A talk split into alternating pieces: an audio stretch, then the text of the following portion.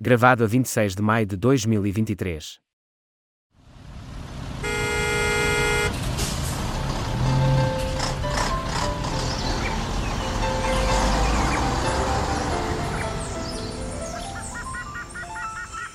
Triangulação do círculo.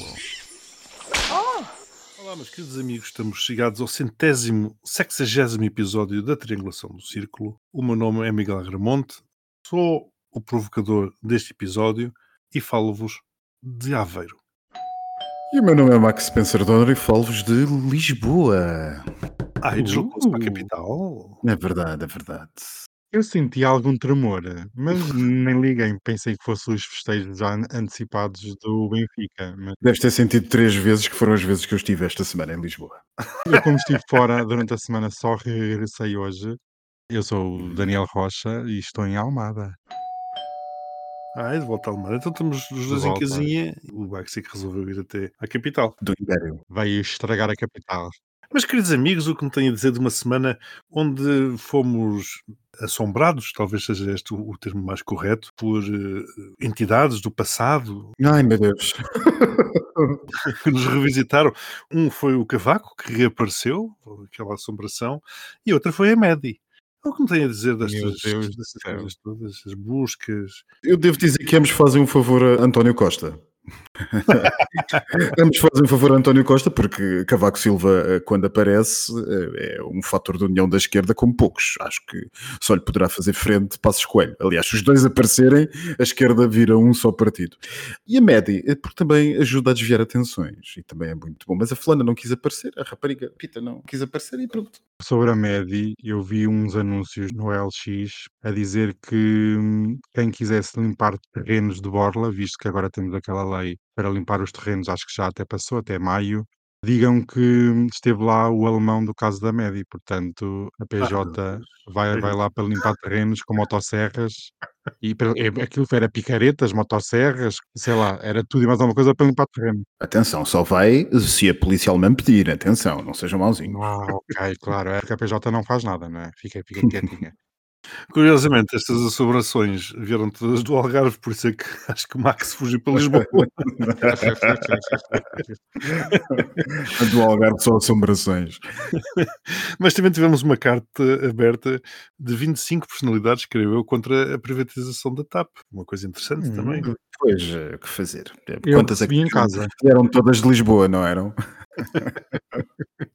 E depois um episódio também curiosíssimo de um jogador de futebol brasileiro, tal de Vinícius Júnior, que foi vítima de cânticos. O Real Madrid. Mas Sim, mas isto foi, aconteceu em Valência, não foi? Ou pelo Valência, ou do Valência, sei lá, não percebi nada. Mas eram cânticos racistas. Que aparentemente já lhe tinha acontecido outras vezes, e, portanto, quando eu começo a ver este assunto e tudo isto, uma vez mais, estas coisas, eu pergunto-me se isto ainda é assim com o racismo, o que é que será com a homofobia? Portanto, vejam o caminho porque infelizmente há aqui uma sequência no progresso das coisas. Portanto, vejam o caminho que ainda, ainda é necessário ser feito. E Max, tu que estás em Lisboa, não te esqueças que domingo, a partir das, creio que das quatro da tarde, vai estar tudo encerrado. Não, não, não é domingo, é já amanhã. É já amanhã que eu fui hoje à Feira do Ah, Livro. é já sábado. sim. Justamente porque amanhã já me avisaram, já está na imprensa toda, que a Feira do Livro fecha às quatro da tarde, juntamente com os restaurantes e cafés da zona, porque é preciso preparar a zona para a celebração. E portanto, fecha a feira de livros, fecham os cafés, fecham aquelas coisas todas. Atenção, atenção, o, o meu condutor do Uber há bocado à saída do aeroporto perguntou-me se eu tinha vindo a Lisboa para a celebração e eu disse-lhe, eh, muito proficuamente, que tinha vindo para a Feira do Livro e o senhor ficou vivamente espantado com a minha resposta. Mas enfim, Gastar dinheiro em cultura. Portanto, a minha sugestão é que se feche o futebol. Acho que era mais fácil, fechava-se o futebol e mantinha-se tudo o resto aberto. não é verdade. nomeadamente a liberdade das pessoas. Enfim, a vossa semana, com tudo isto, acredito que tem sido bastante divertida, porque isto foram temas, eh, todos eles bastante animados, pelo menos a mim, foram-me dando motivo de algumas gargalhadas.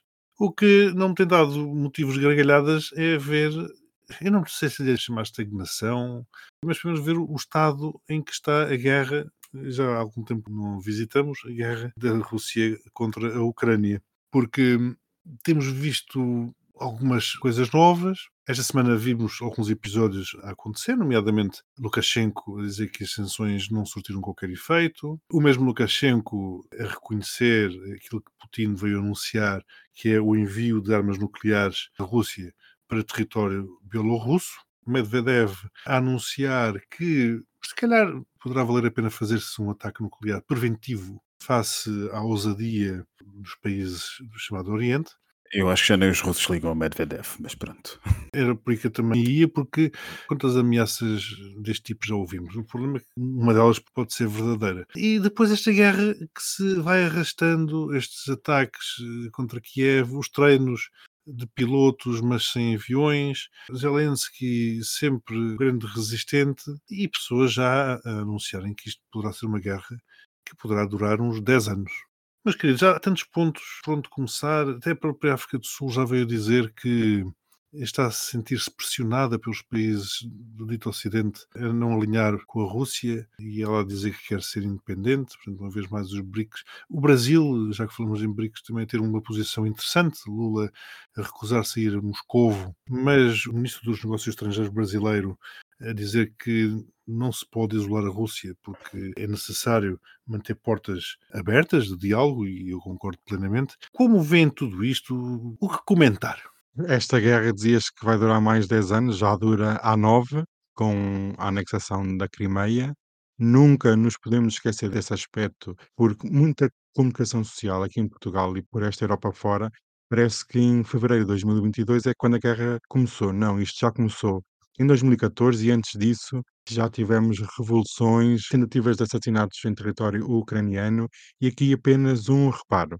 Esta semana, quando Vladimir Putin fazia uma encenação de propaganda com um mapa do Império Russo do século XVII ou do século XVIII, em que o território ucraniano estava incluído nesse império, esqueceu-se de um asterisco que lá tinha a dizer território dos cossacos. É tudo muito engraçado, o Putin gosta de fazer essa propaganda, mas nada é preparado em condições.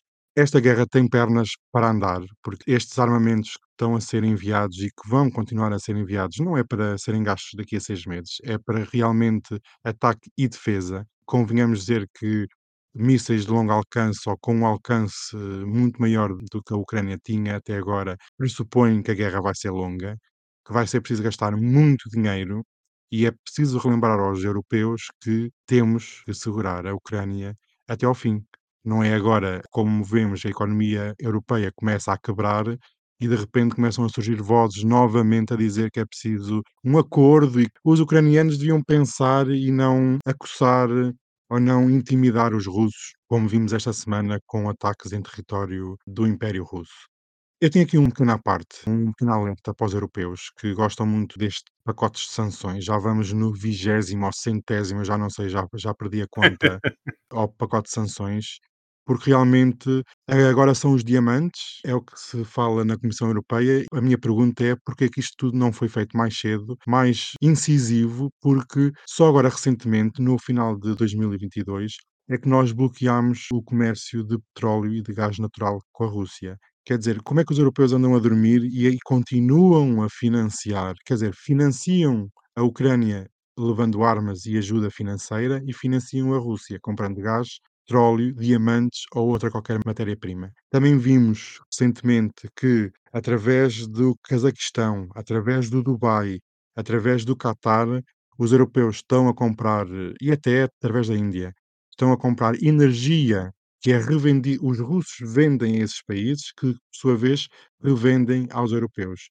Portanto, há aqui um ciclo económico e é preciso, de uma vez por todas, na Comissão, nas chancelarias europeias, acordar para a vida, porque não podemos estar a financiar os dois lados. Parece Donald Trump quando diz os dois lados podem ser ouvidos. Não, nós temos que cortar, doa onde doer, e realmente custa-me estar a financiar a guerra dos dois lados. Não pode ser possível. Como é que Vladimir Putin, com o dinheiro que ganha da venda de petróleo e de gás natural, continua a comprar mísseis, munições, a fardar militares, a comprar drones ao Irão, à Coreia do Norte, e nós temos que parar de uma vez por todas com isto.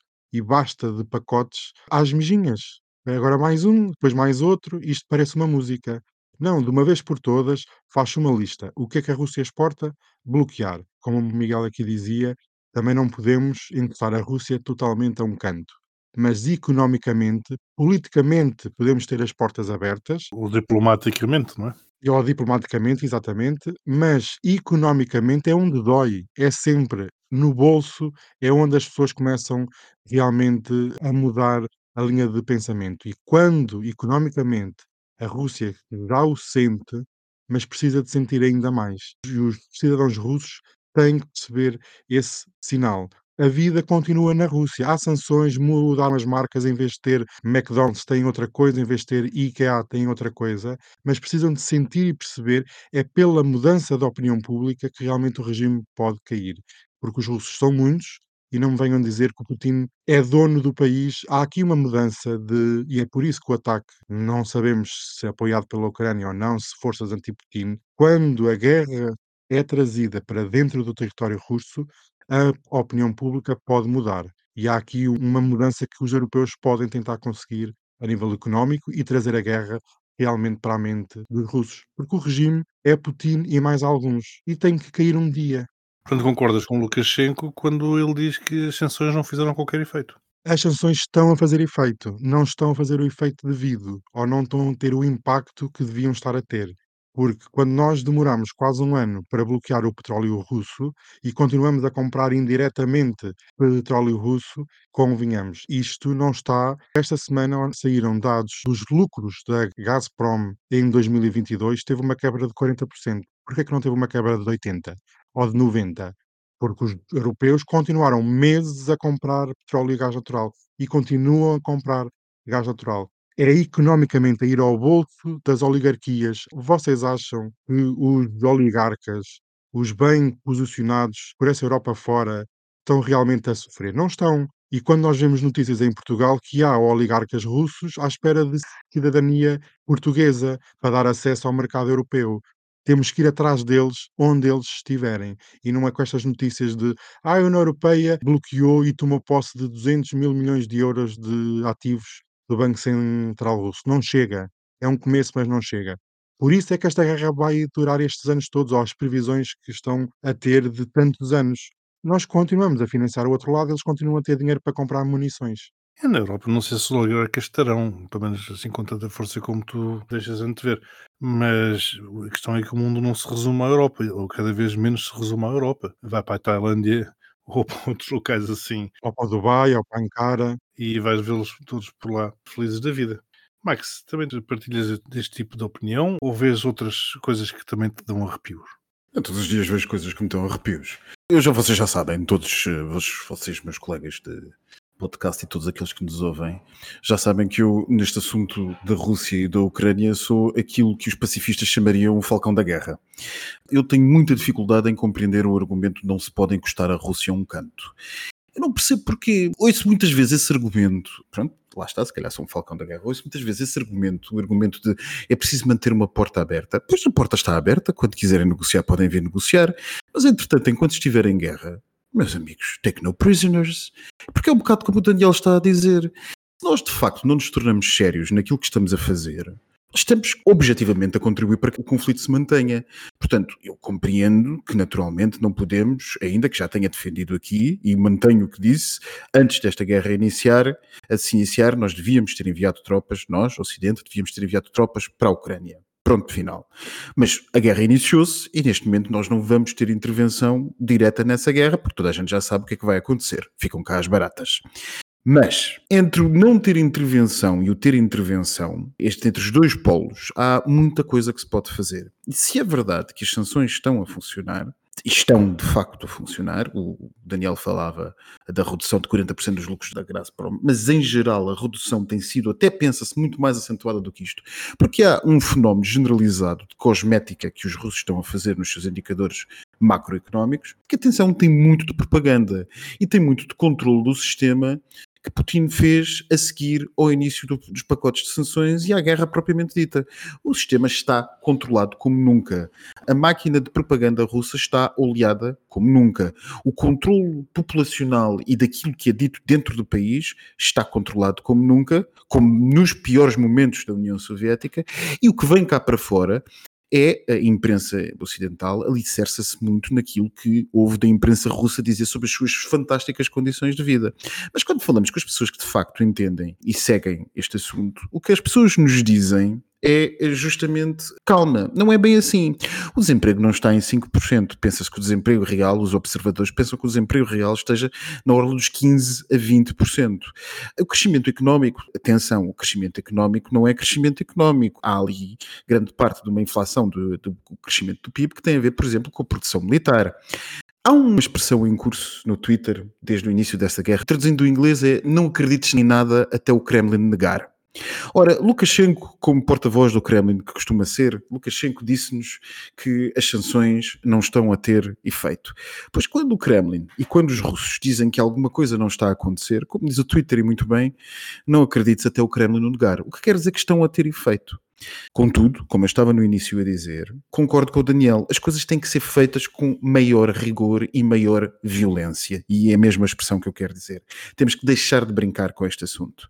Destes, não sei quantos já pacotes de sanções, há bocado vocês estavam a dizer, creio que 20, não sei se de facto vamos no 20, já perdi a conta, mas eu lembro-me que provavelmente, por exemplo, no meu setor profissional, que é a advocacia, como vós todos sabeis, nós só praticamente fomos atingidos na proibição de transação com Rússia e com clientes russos e eu, declaração de interesse, tenho muitos até, para ir no 11 ou no 12 pacote. Ou seja, andámos todos estes pacotes para trás a permitir ainda toda uma manutenção de um sistema de investimento e de transação, talvez não macroeconómico, talvez não ao nível de transporte de hidrocarbonetos e de armas, mas no nível microeconómico. Continuamos a permitir muito dinheiro circular e muita gente circular. E eu, do meu conhecimento funcional, funcional profissional, chamemos-lhe funcional, para efeito aquilo que quero dizer, tenho sabido nos últimos tempos de variedíssimas estratégias jurídicas, que não os vou revelar aqui por motivos óbvios, mas tenho tido conhecimento de variedíssimas estratégias jurídicas neste momento a serem utilizadas pelos investidores europeus para assegurar a circulação de capitais russos. E essa circulação de capitais russos passa, por exemplo, para a criação de empresas e a criação de contas bancárias em países, enfim, vizinhos da Europa. E um país que salta logo à vista de toda a gente é a Turquia. Portanto, há um processo de lavagem de dinheiro, há um processo de hub que alguns países estão a constituir-se como dessa lavagem de dinheiro russo, que está a permitir a manutenção do standard de vida da oligarquia e da elite próxima de Putin. Portanto, enquanto não soubermos fechar estas lacunas e de uma vez por todas fazer frente a isto, de uma vez por todas começar a fazer doer a sério em quem tem que doer este assunto, não vamos a lado nenhum. Para quem gosta deste tipo de contabilidade, a 25 de fevereiro passado foi aprovado o décimo pacote de sanções contra a Rússia e agora há coisa de alguns dias, portanto, dia 9 de maio, estava-se a discutir o décimo primeiro. Portanto, aparentemente serão 11 pacotes de sanções. Então, nesse caso, retiro o que disse e deve ter sido para aí no oitavo ou no nono pacote a questão dos advogados, porque é uma questão, uma questão muito recente, muito Sim. recente mesmo.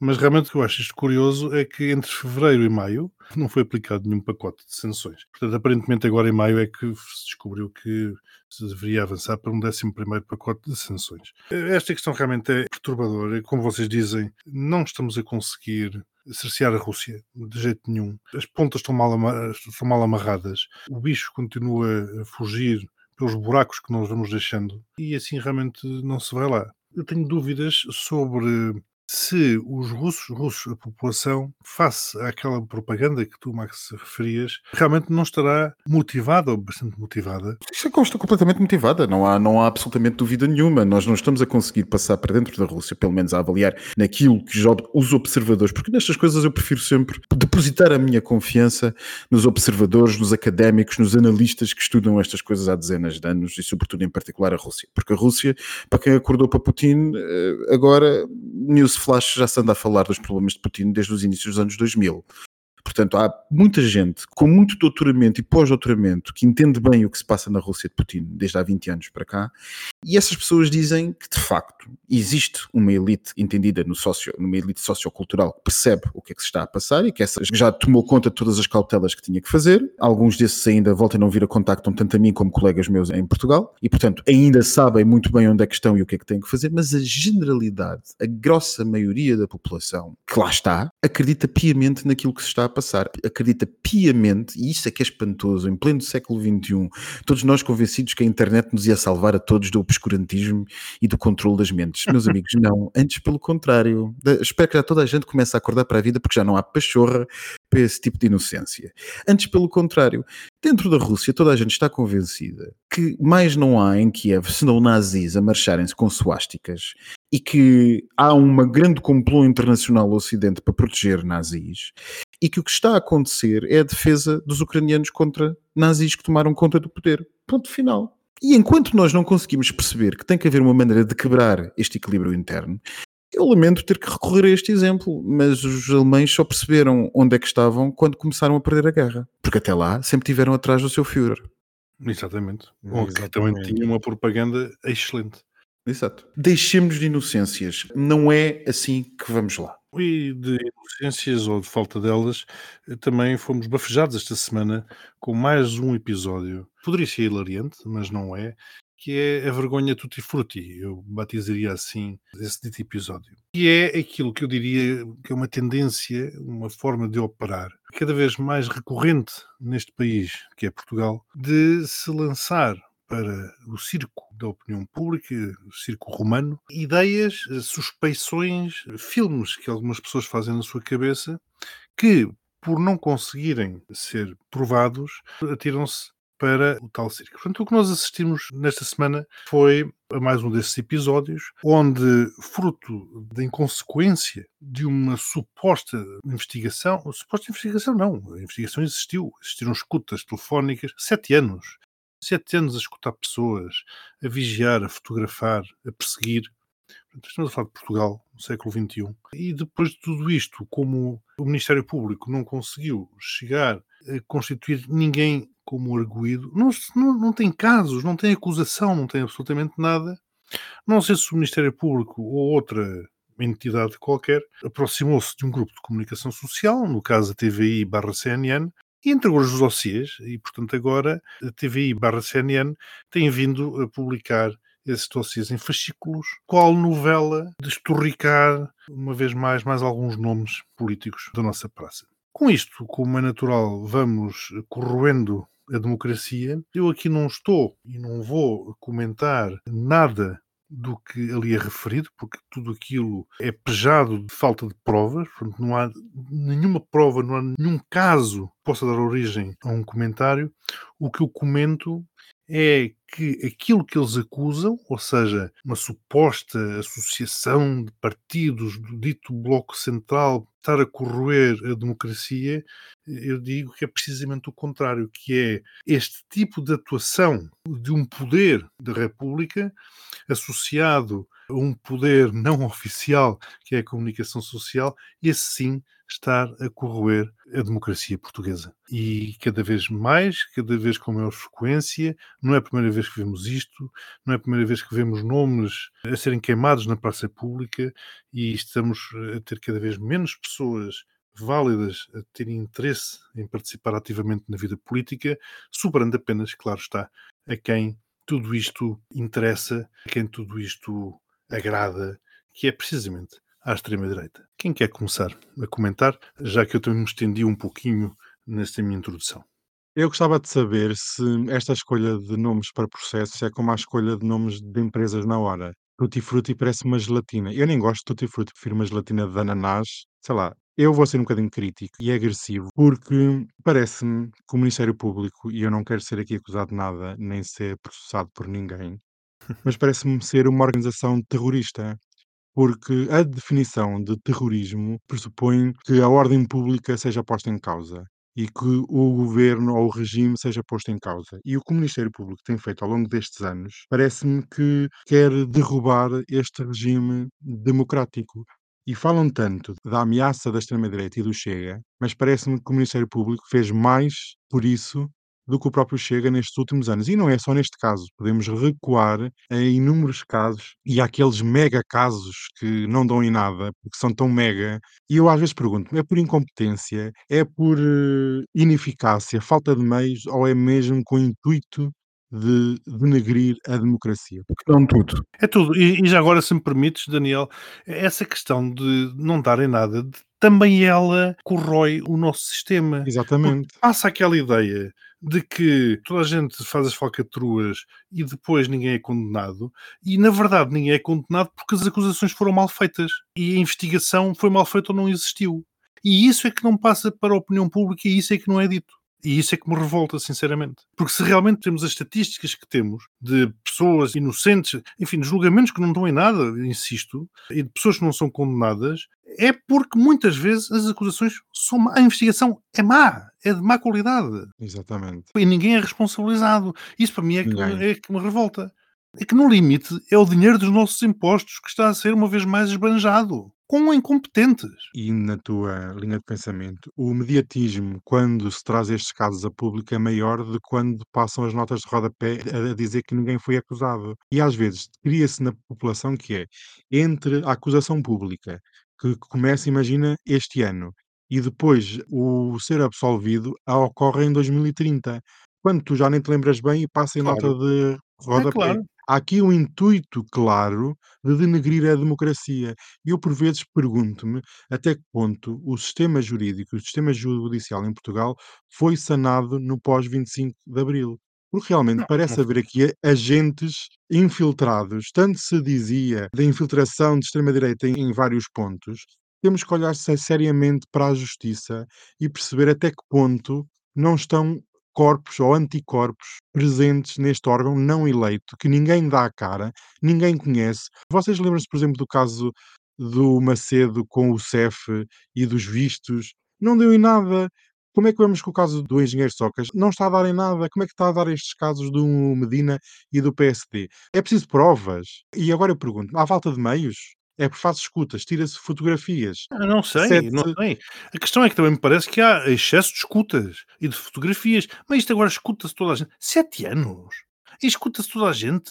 Mas isso sempre foi assim. E se, Pois, isto, pois. isto das escutas não é de agora, é de muito antigo. Porque as escutas deviam ser a exceção. toda a gente. Mas é a regra, não é? Aqui é a regra.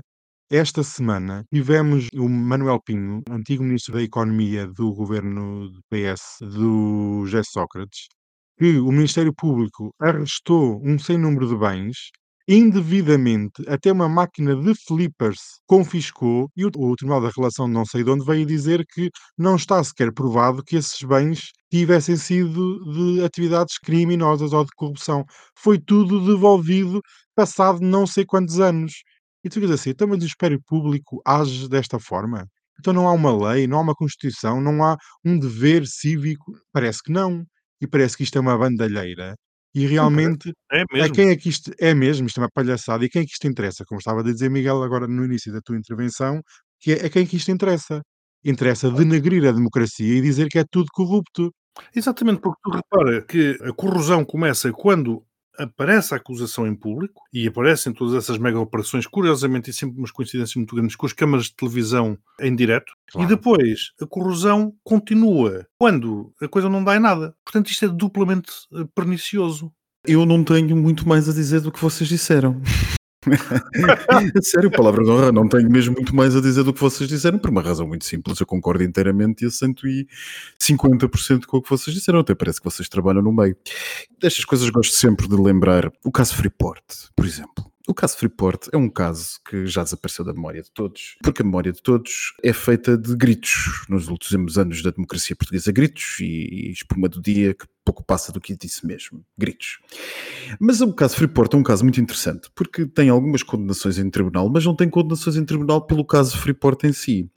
Eu lembro, por exemplo, o processo ao inspetor José Elias Torrão. Isto, naturalmente, as pessoas já se esqueceram, já quase que tem 20 anos estes assuntos.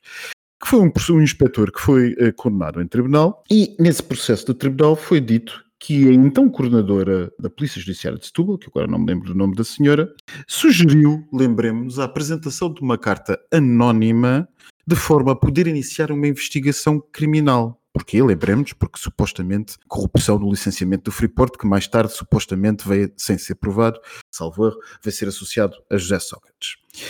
Portanto, houve encontros entre inspectores da Polícia Judiciária de Setúbal com esta procuradora e também provado com um senhor que, salvo erro, se chamava Miguel Almeida e que era, na altura, tinha sido chefe de gabinete de Santana Lopes, primeiro-ministro.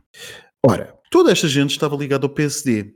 E nesta reunião, a senhora inspetora coordenadora de Setúbal sugeriu, dizendo que tinha conhecimento ela própria de algumas escutas noutros processos, sugeriu para começar este processo, o famoso caso Freeport, uma carta anónima. E pronto.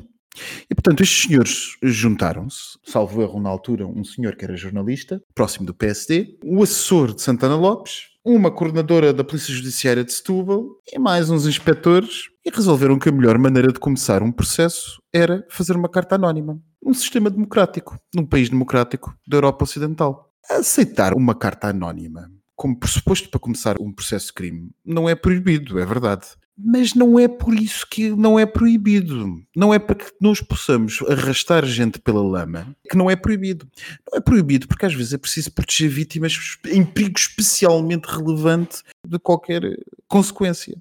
Não é para que se conheça processos para manobrar na opinião pública que se tornam autênticos submarinos de ataque político. Eles aparecem e desaparecem consoante o interesse. Eu já me fartei de dizer aqui e diluei as vezes que forem necessárias. A justiça criminal portuguesa não presta. É inexistente, incompetente. Ela presta enquanto for para julgar conduções sem carta, conduções sob efeito de álcool, violência doméstica, e mesmo assim eh, teria aqui muita coisa para vos dizer, e homicídios de polichinelo porque alguém resolveu avançar no seu terreno mais do que devia e então o fulano do lado, ainda comum no norte, pegou de si e matou. Porque, para além disto, isto é um país de pilha-galinhas.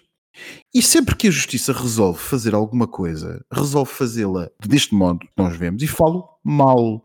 Eu falo mal por razões que são essencialmente de instrumentalização da justiça para que ela sirva pressupostos políticos e ou da imprensa, do poder mediático, que enfim, sabemos nós que está em crise já há algumas, daqui a pouco há três décadas e portanto precisa, como pão para a boca, de ter saída e venda e leitores e telespectadores e tudo mais que seja necessário. E portanto, eu dir-vos-ia que tudo o que vocês disseram tem razão. E para que possamos perceber como tem razão o que vocês disseram, não temos que ir muito longe como eu fui há 20 anos atrás. Basta pensar em qualquer processo, mas qualquer processo crime destes públicos portugueses que nós temos lidado ultimamente. Veja-se o caso Sócrates. O caso Sócrates, só uma pessoa que se fosse desonesta do ponto de vista intelectual, da minha área, tecnicamente falando, só um desonesto intelectual é que podia olhar para aquilo que se passou com a saída do ex-primeiro-ministro na manga do aeroporto de Lisboa, acabado de chegar de Paris, detido naquela fase do processo, só uma, um desonesto intelectual, ou então alguém que não faça direito criminal, é que podia olhar para aquilo e achar que estava ali uma investigação criminal fidedigna. Não estava. Não estava, não esteve, nem nunca estará. Portanto, nós arrastamos uma situação com um perigo gigante para a democracia, que foi o caso Sócrates. Eu, sim, eu já o coloco no passado, porque já me parece óbvio que este caso vai cair e vai ao ar, como aliás grande parte das pessoas que tecnicamente conhecem estes meandros já tinham de alguma maneira antecipado há muitos anos atrás. Este caso vai cair e, portanto, eu não quero saber quais são as consequências populistas no dia em que se disser Exatamente. que o caso caiu. Vai-se fabricar toda uma teoria de poderes é claro. ocultos e toda uma teorização de, de, capacidade que o Partido Socialista, e vai isso se calhar até se chama maçonaria ou o que é que seja para dizer que isto é tudo, ou então os pedófilos, ou sei lá. O que as pessoas entenderem chamar. Se alguma vez nós quisermos perceber onde é que a extrema-direita cresceu neste país e como é que ela cresceu, talvez devêssemos olhar para o Ministério Público. Porque o Ministério Público fez a cama para o país se deitar. Durante os últimos 25 anos, mais não fez se não entregar-nos processos mal feitos, com uma incompetência generalizada, com uma incapacidade de fazer o que quer que seja, sem que haja um único responsável. Nunca houve um único responsável, nunca houve ninguém que pensasse que isto não pode continuar assim. Ninguém o é Ministério é Público ativamente contribui, o Ministério Público enquanto instituição, e atenção, não digo as pessoas que trabalham nele, porque conheço bons procuradores, conheço muita gente dentro do Ministério Público, mas também os conheço maus. Mas enquanto poder institucional, porque todos os poderes têm que ser controlados, enquanto poder institucional, o Ministério Público é, infelizmente, e tenho muita pena de o dizer, uma das grandes causas da extrema-direita que temos, porque causou ativamente esse fenómeno de achar que eles têm todos, isto é uma grande, está tudo a roubar, eles têm todos poder e nunca ninguém é punido e nunca ninguém é apanhado e nunca ninguém faz nada porque eles têm muito. Não, eles não são apanhados porque o trabalho é mal feito. Exatamente. O trabalho é mal feito. E entre a incompetência de uns e a falta de capacidade de outros, e a corrupção, é preciso dizer, daqueles que vendem o seu serviço para interesses difusos, e o processo tutti frutti, meus amigos, uma vez mais, só um desonesto é que não percebe o absolutamente corrupto, pelo menos do ponto de vista moral, que este processo é, porque é um processo que dura há sete anos e, como eu disse no início, é um processo submarino. Aparece e desaparece, consoante o interesse do momento. Partamos para o último tema, no caso LGBT, que tem a ver com a lojas norte-americana Target, que começou a retirar os seus produtos, produtos esses cheios de cores, eh, como são geralmente os produtos vendidos neste mês de junho, ou no mês que se vizinha, por ser o mês do orgulho. Porquê? Porque aparentemente os uh, homofóbicos, podemos chamar assim, portanto, todos aqueles que são contra a celebração das paradas e das marchas eh, LGBT, começaram a ameaçar, a fazer ameaças físicas e a ter algumas atitudes violentas para com alguns funcionários desta rede de lojas e, portanto, essas pessoas, naturalmente com receio da sua própria integridade física, lá foram retirando ou escondendo no fundo das lojas todo esse material, todos esses produtos mais coloridos. Será esta eh, a nova tática de todos aqueles que querem impor a sua vontade de esmagar o movimento LGBT, uma vez que está visto que nos tribunais não o têm conseguido? Realmente, quando não se vai lá com palavras, vai-se com violência. Não é a primeira vez que nós assistimos a isto, não é a segunda nem a terceira, e parece-me ser cada vez mais eh, uma realidade. E quando nós temos, por exemplo, candidatos à presidência dos Estados Unidos, como agora foi esta semana anunciado, o governador da Flórida colhe estes temas como porta-estandarte da sua candidatura contra o wokeismo e contra empresas woke, por exemplo, está numa guerra enorme com a Disney, porque a Disney simplesmente recusou-se a aceitar aquela lei do Don't Say Gay na Flórida, que realmente estes candidatos e estas pessoas só dão força para que esta violência verbal e física continue e e expanda por todo lado. Eu ainda acredito que em certos estados norte-americanos, por exemplo, Califórnia, Nova Iorque, que a Target consiga manter hum, estes produtos à vista de todos mas se calhar noutros estados mais conservadores e mais extremistas, realmente a segurança dos seus funcionários deve estar acima de qualquer política de apoio à comunidade. Nós podemos apoiar, mas se depois tivermos funcionários mortos a tiro, e nós sabemos como é que é eh, o uso de arma nos Estados Unidos, já estamos noutro patamar. Portanto, aqui uma chantagem, uma coação. eh, Nós vemos também a lei do aborto, como é que está a funcionar. Isto tudo está tudo interligado. Os direitos das pessoas estão a ser reduzidos nos Estados Unidos e vão ser reduzidos no resto do mundo. Portanto, um dia triste. E vamos entrar neste mês de orgulho com o Pink Pink Money. Ele vai aparecer. Vou tirar as minhas coisinhas do armário e pronto, olha, é o que é. É o mundo que nós estamos a viver. Eu fico muito triste porque a Target é o sítio, sobretudo a Target da minha São Francisco, é o sítio que eu uso para comprar as bugigangas multicoloridas para este mês. Portanto, acho isto absolutamente inaceitável e uma vergonha. Com um tom mais sério, devo dizer que as coisas eh, são sempre iguais. Eu não sei se algum de vocês se deu ao trabalho, porque nós vemos, todos vemos isto na imprensa, mas se calhar a imprensa não foi muito rápida a explicar-nos como é que isto nasceu. Isto nasceu para variar com as crianças e os transexuais. E é interessantíssimo ver como o paralelo é o mesmo em todo o lado este tipo de coisa emana e espalha-se e parece que entra que nem um polvo em todas as nossas sociedades ocidentais e o assunto é sempre o mesmo: as crianças e os transexuais. Então o que é que aconteceu? A internet desenvolveu, a internet de direita e de extrema-direita, desenvolveu a teoria de que uns calções aparentemente vendidos online no secção Pride da Target, uns calções para adultos pensados para transexuais, calções que fingiam, que eram adaptados a fingir a existência de um membro sexual. Sim, é disto que estamos a falar, é sempre isto. É sempre o sexo que as pessoas têm como essa coisa pecaminosa, que fingia a existência de um membro sexual era uma coisa, esses calções de banho era uma coisa para crianças. E então rapidamente se espalhou pela internet da direita que o que se estava a fazer era a politizar as crianças e a torná-las transexuais. A partir daí é tudo o resto, é uma alegoria dos tempos modernos, é estupidez generalizada a tomar conta de tudo, prejuízo, a idiotice e a mentira. A mentira levada ao extremo do absurdo, que depois tem essas consequências incríveis, que são as empresas a legitimá-las. Em vez de as combater, legitimam-nas e dão-lhes razão. Para desanuviar um bocado destes temas, esta semana foi um bocado pesada, diria eu, convido-vos a juntarem-se aqui ao lado no postigo do nosso querido Daniel. O postigo de Daniel. Bem, aqui estamos nós para mais uma semana. Esta semana, um postigo real como antigamente. Voltámos às origens. Ah, Chega de palhaçadas que não interessam para nada. Eu tinha muito para falar. Muito. Mas a lista Fala. é tão grande. Fala. Fala, mulher, que elas querem é que tu fales. Elas não vão vir a dizer que a gente fala de coisas sérias e nunca falamos do postigo, que o postigo está pequeno e não sei o que mais. Portanto, este postigo é porque eu e o Miguel vamos embora mais cedo sempre, mas enfim. Eu já houve um, momentos, fiquei aqui a falar sozinho. Eu pensei, já, também já estava com um bocadinho de copos. E vocês foram-se embora. Eu estava a falar, a falar, nosso falar. podcast, tu ficas, tu ficas a falar sozinho, tu é que não sabes. Eu e o Miguel vamos Pois, fazer outras coisas. exato. Eu às vezes viro costas e vocês estão. Né, porque aqui no postigo que nós nos reunimos os três e estamos de Uhum. cara a cara e conseguimos ver. Bem, eu tinha tanto tema para falar, mas vou só falar de um. De um casamento real. Eu tinha vários até. Há vários casamentos a decorrer em breve, mas eu só vou falar de um que nos toca mais no coração, em Portugal. Vocês que conhecem a Maria Francisca de Bragança? Não. Não. Não sei. Ok. A Maria filha do faço Dom. Duarte Pio e da Isabel de Herédia. Ai. filha, filha lembro-me lá disso. Vocês não frequentam esses meios, não é? Não, Vocês são de mais todo. republicanas. Eu- Vocês é mais matas e saunas. Eu tenho muitas rainhas à minha volta, mas não são da Casa de Bragança. Graças a Bem. Deus. 28 anos depois, Portugal assiste a um novo casamento real e o povo está em êxtase. Eu vou fazer aqui uma pequena introdução povo? ao povo português. Ai sim. Joguei É. Benfica, filha. Desculpa lá, porque tu não queres ou não gostas, não quer dizer que tu representas a maioria.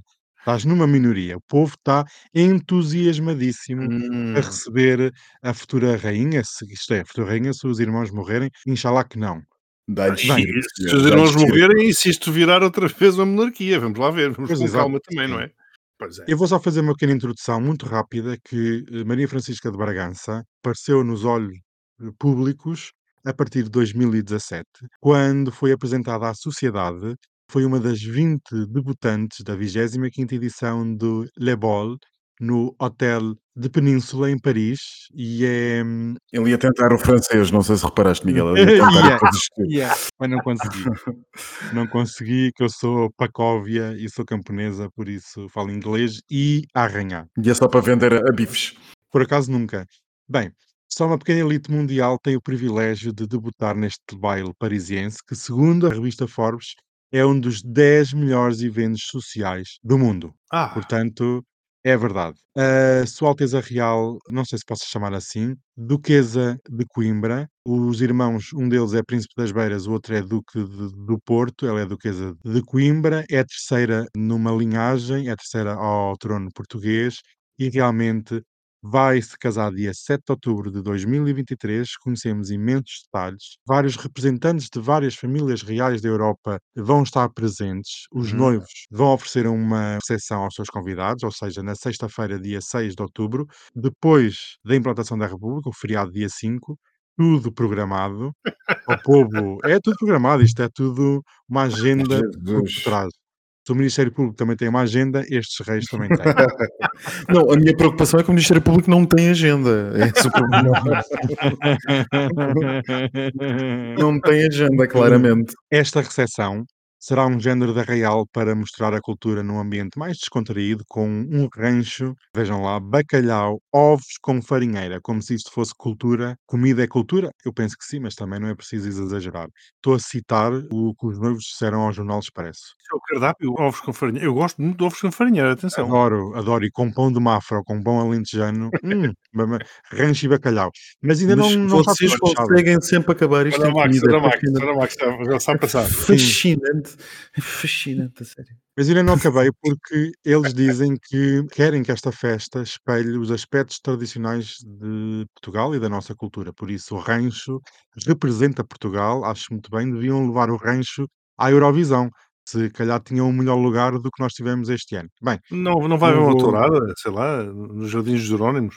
Não sei, não sei. Eu só sei que o vestido da noiva ficará nas mãos da costureira Luísa, com Z, claro, não é com S. Também esteve ligada ao vestido da sua queridíssima mãe Isabel de Herédia. A Maria Francisca de Bragança irá usar uma joia pertencente à Dona Amélia, uma tiara, que eu adoro tiara. A mãe também já usou no seu casamento nos Jerónimos. Dito, o casamento vai ser nos Jerónimos, nos claustros. O bolo é do Algarve, aviso já. Ah, É para ter uma representação geral do país. Temos rancho, bacalhau, bolo do Algarve, etc. Vai ser servido cocktails aos Seca. convidados nos claustros do Mosteiro dos Jerónimos.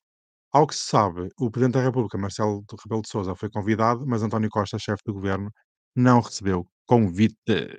Portanto, se alguém souber de, de forma de arranjar um jacobino anti-monárquico, é o que isso quer dizer. antimonárquico, eles falam que vão estar presentes mais ou menos 2.800 pessoas, já que o Dom Duarte Pio é um latifundiário e um agente imobiliário, pelo que soube na sábado desta semana.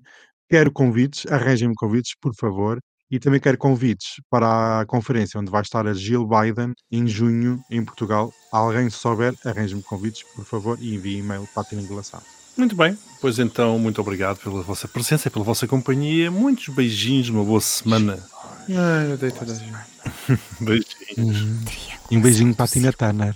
Já foi, coitadinha, já foi, já foi. Já lá está.